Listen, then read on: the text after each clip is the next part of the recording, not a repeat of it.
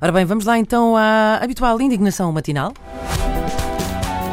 Não me obriguem a vir para a rua gritar. Lá, lá, lá, lá, lá, trás, trás, trás, trás, trás, trás. Trás, trás, trás, trás, trás, trás, trás, trás, trás, trás. E esta história? Então um homem foi filmado e fotografado a fazer cavalinhos em cima de uma moto na Avenida da Liberdade, em Lisboa, completamente nu. Quer dizer, com um capacete porque segurança acima de tudo. Claro. E eu pude reparar também na fotografia que ele usava uns chanatos.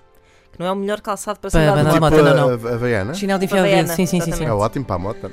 Mas se pensarmos em tudo o resto, não é? No seu corpo desnudo, em cima daquela napa, ah, muito desagradável tudo. Comentário de Filipe Duarte. Pergunto-me onde é que ele trazia os documentos. Não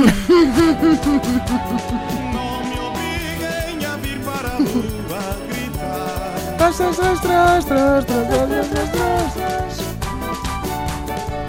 Eu E o telefone, as chaves de ainda. casa? Sim, sim. Ah, pois, carteira? de facto, saiu sem telefone.